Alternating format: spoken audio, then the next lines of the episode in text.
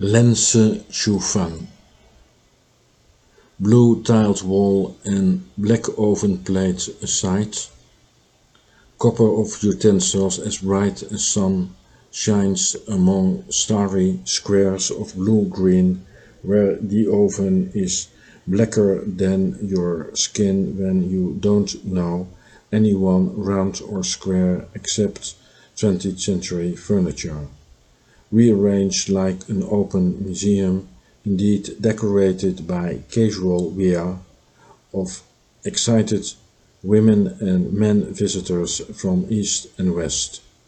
Open window as impressionist feature.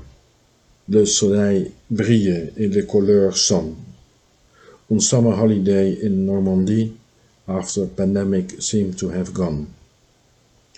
Garden returns as chaotic as Monet's streak of paint that draws an unexpected wool of ensemble.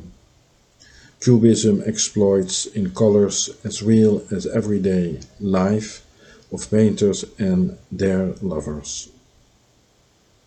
Poem published in Poetry Lab Shanghai, Winter 2021, read by Xanadu and its likes.